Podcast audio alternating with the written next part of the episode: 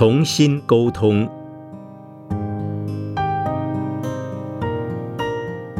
圣严法师著。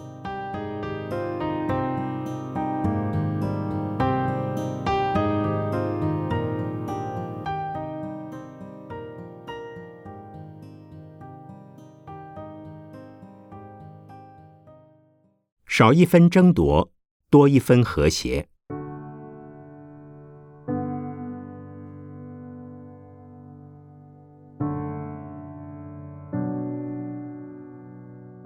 人类的欲求可以分为两类，第一类是自私自利的贪求，这种贪求会让人希望世界上所有的东西、所有的人都归自己所有。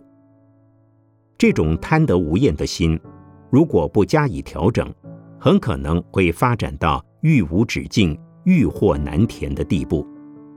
尤其是在求取的过程中遇到挫折时，很容易就转变成嗔恨心，终究会自害害人。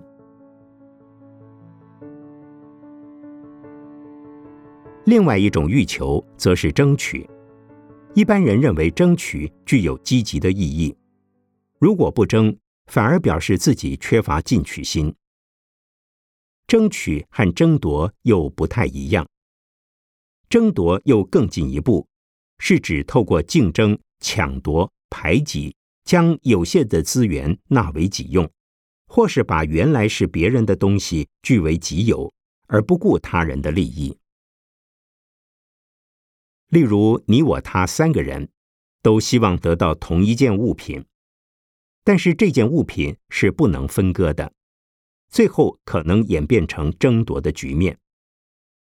例如，听演讲时，最前排的位子有限，只有几个人可以坐。如果每个人都非要坐这些位置不可，就会互相争夺。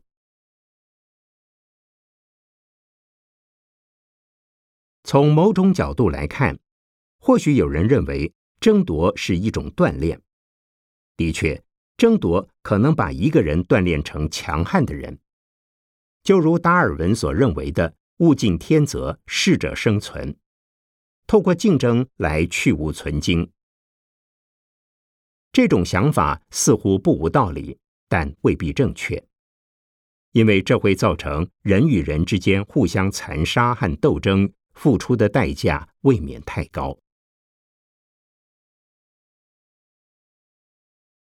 有句话说：“人争一口气，佛争一炷香。”意思是说，和别人较量时，自己一定要强过别人。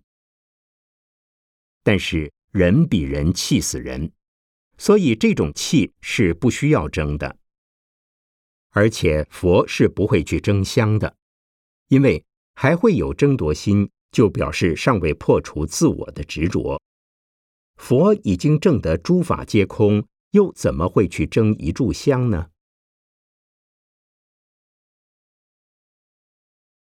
从佛教的观点来看，热衷于争夺的人会失去慈悲心与智慧，因为自己想要的，别人可能也想要。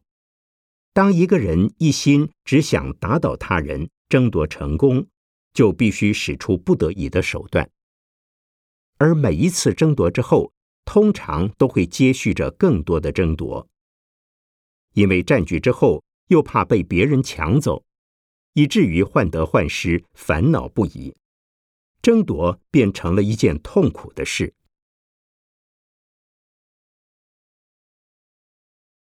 过去因为政治因素，有些人被迫要参与斗争。我问过这些曾经在斗争中胜利的人。斗胜之后心情如何？他们回答：“斗胜当然很好，问题是下一次可能就轮到自己被别人斗，所以常常是在没有安全感的恐惧中过日子，身心备受煎熬。”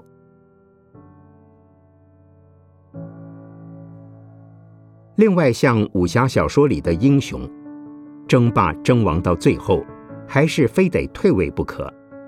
有时候甚至因为骄慢轻忽而被打得一败涂地，所以不必为了一时利益去争一口气，即使今天赢过别人，并不代表永远都能立于不败之地。更何况长江后浪推前浪，将来一定还会有年轻人来取代你的位置。争到最后，还是得告老退休。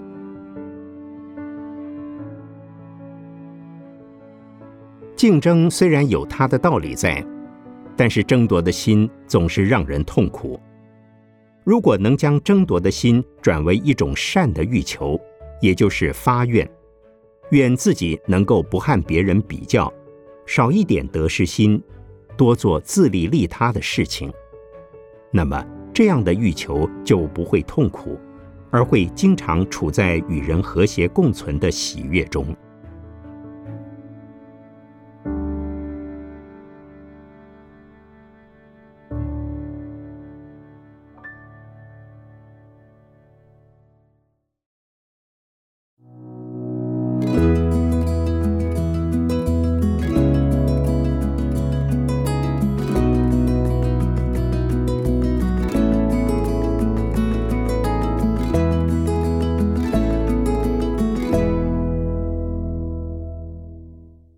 走自己的路，不必比较。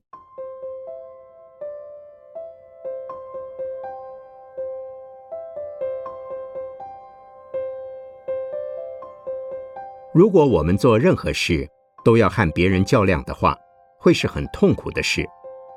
不管比高比低，比胜比败，一旦比较，一定会陷入痛苦中。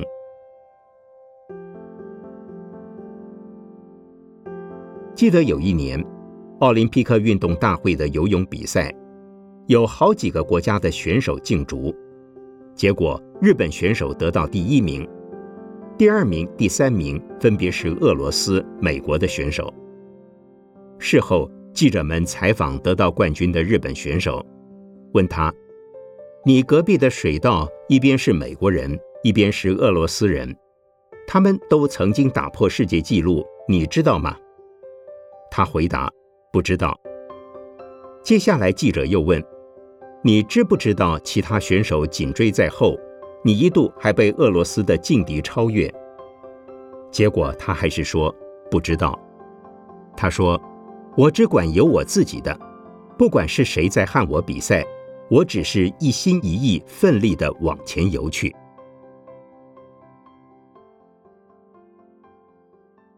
可见。当一个人正在努力时，只要把自己分内的事做好，不需要和别人比较。如果存心和人较量，你可能会想模仿别人的做法，但是只要一模仿，就一定会落后，因为别人已经先完成了，你随后跟着做，顶多排行第二名，不可能是第一名。第一名的路一定是自己努力走出来的。无论走得好不好，这条自己走出来的路一定是属于自己的。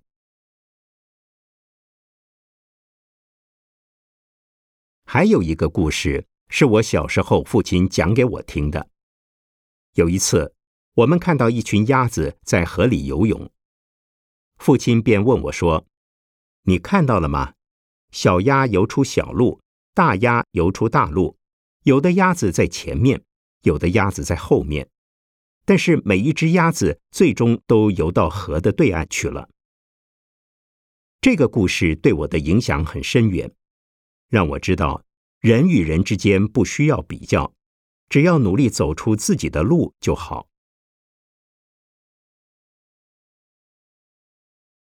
在人生的路途上，不管自己的步调如何，只要是自己走出来的路。这条路就是属于自己的。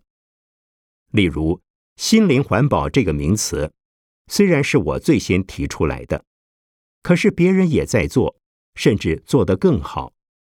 不过，我不会和他们比较，而且欢迎他们和我一起来推广这个理念。所以，别人的路我可以走，而我的路也可以让别人来走。重点是不要互相比较。因为和别人较劲是件痛苦的事，尽力而为绝对是最可靠的行事态度。不过，较量心也不完全是负面的。例如，凡夫看到佛已经成了佛，或是某些人在修行方面成就很大，既慈悲又有智慧，相较之下，自己却没有这些成就，于是升起效法之心，发愿努力精进。所以在修行的道路上，正面的较量能激发见贤思齐的心。《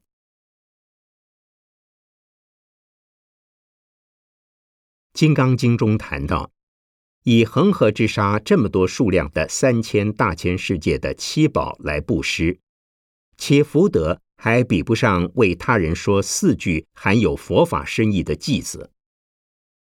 这种在功德上互相较量，便是。好，还要更好，精益求精的意义。另外，佛法也有四正勤这个名词，已修的善要增长，未修的善要修学，已造的恶不要再造，尚未造的恶不可以造，也指出了较量心在修行上正面积极的意义。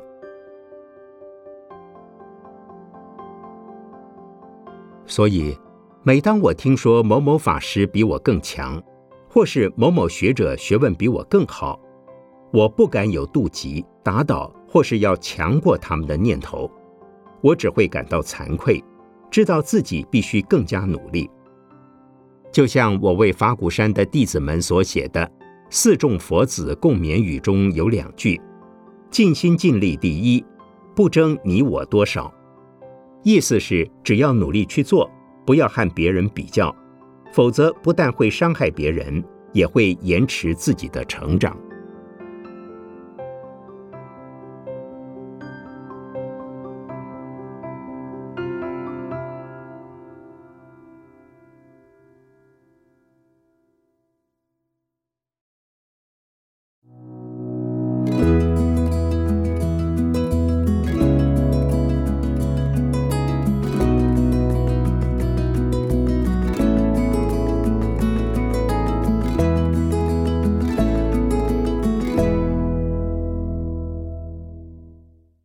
学习原谅与宽恕。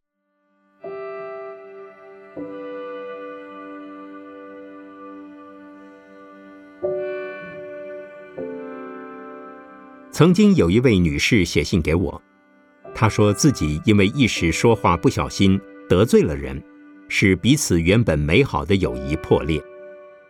她已经诚心向对方道歉，却始终无法获得原谅。她问我。究竟犯了错的人该如何取得他人的谅解，又该如何培养宽恕别人的美德？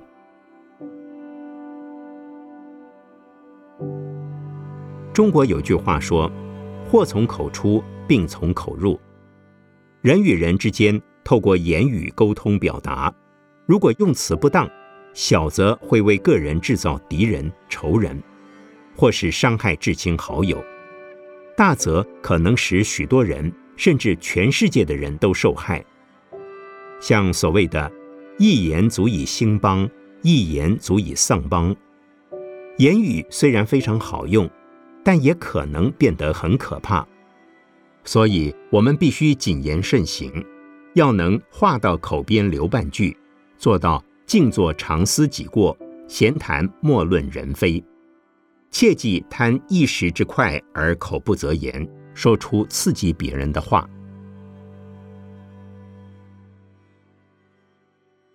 说话不得当会得罪人，别说是一般泛泛之交，可能连你帮了他一辈子忙的人都会因此反目成仇。你过去所有给他的好处，对他的爱护，霎时间化为乌有。造成这样的结果，显然非常不值得。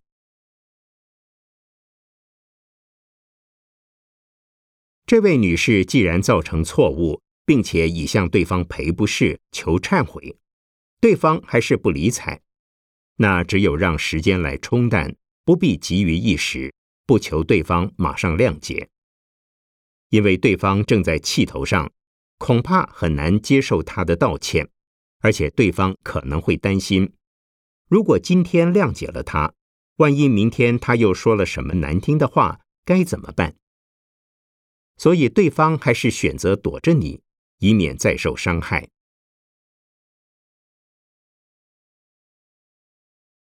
我们常说“愿小人敬君子”，意思就是对于小人应该要有所防备和远离。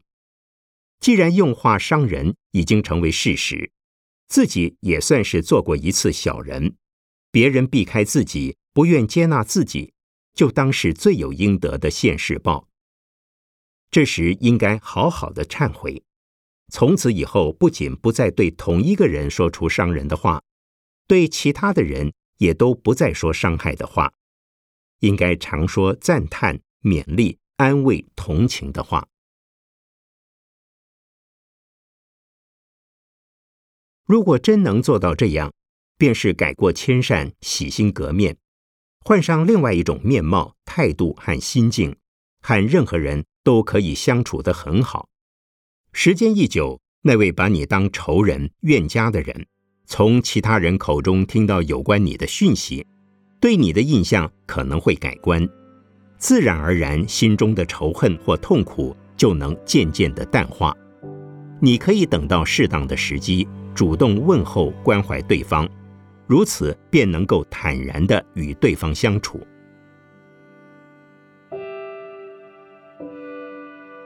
也许刚开始会有一点不自然的感觉。毕竟，当仇人已经当了那么久，一时间很难再做朋友。这时不要太勉强，不必太心急，还是保持君子之交淡如水的风度。必要时再给予赞美、帮助、鼓励和安慰，借着雪中送炭的温馨，还是有可能找回这份友谊。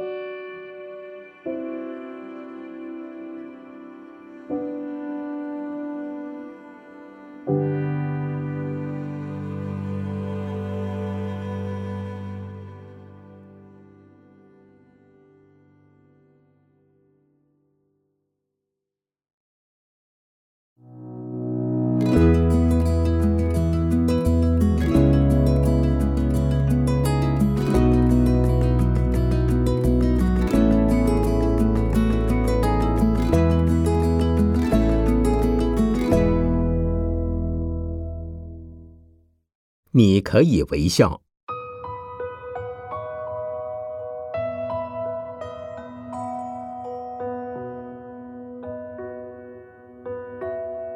根据一份调查报告指出，台湾地区的人民非常容易生气，百分之五十的人每天都会生气，百分之六十的人每个星期都会生气，而他们最常生气的对象就是自己的家人。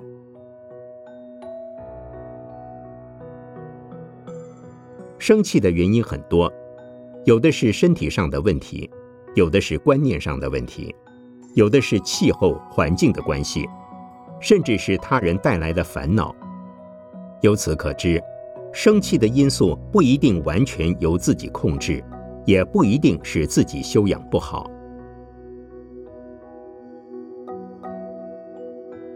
不过话说回来，如果修养够好，纵然有各种因素使自己生气，还是可以用智慧来化解。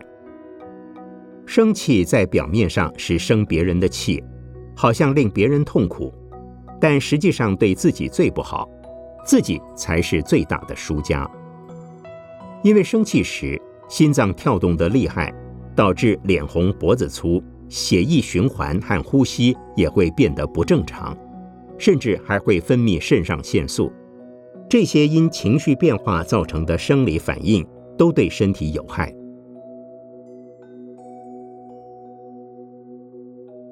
有些人认为生气也许能控制威吓别人，或者让别人屈服，但这种方法用一两次可能有效，经常使用就不灵了。虽然有时候不是真正动肝火的生气，而只是一种表达方式。但如果打从内心产生要对付、征服、压制别人的想法，那就需要反省检讨了。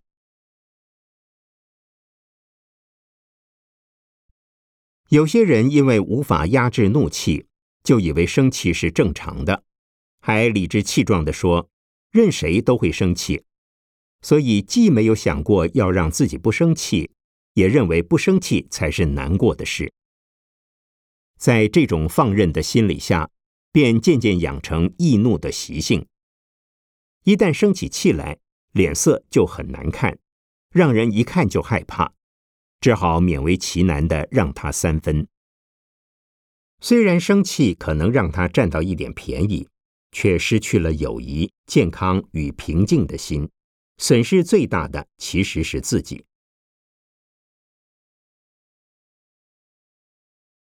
例如，夫妻或朋友之间的吵架，如果一方先吵，另一方可能会吵得更凶，声音更大，往往闹到拳脚相向、不可收拾的地步；或是像媒体经常报道，一言不合就把对方打死的新闻，甚至只因为瞪了对方一眼就被杀死。这些杀人的人始料未及自己会气愤到动手杀人，他们大多是一时冲动，控制不了自己而铸下大错。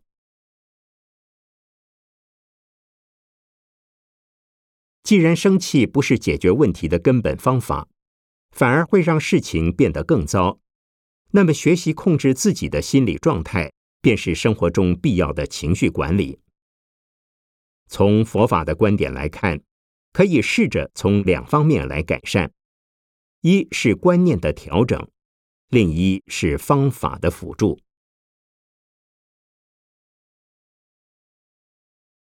所谓观念的调整。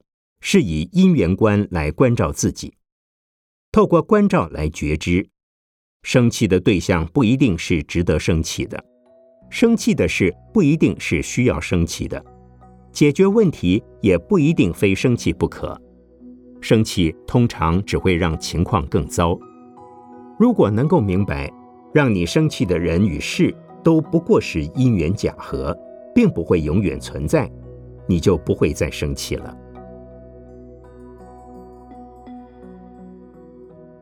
在方法方面，当你感觉到快要生气时，可以立刻将注意力转移到鼻孔的呼吸，感觉、体验、享受自己的呼吸，渐渐的心情就会平静下来，不再那么气愤。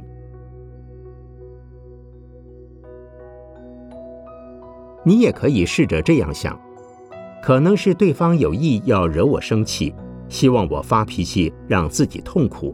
所以千万不要上当。既然不愿上当，就要一笑置之，这样就不会气坏自己。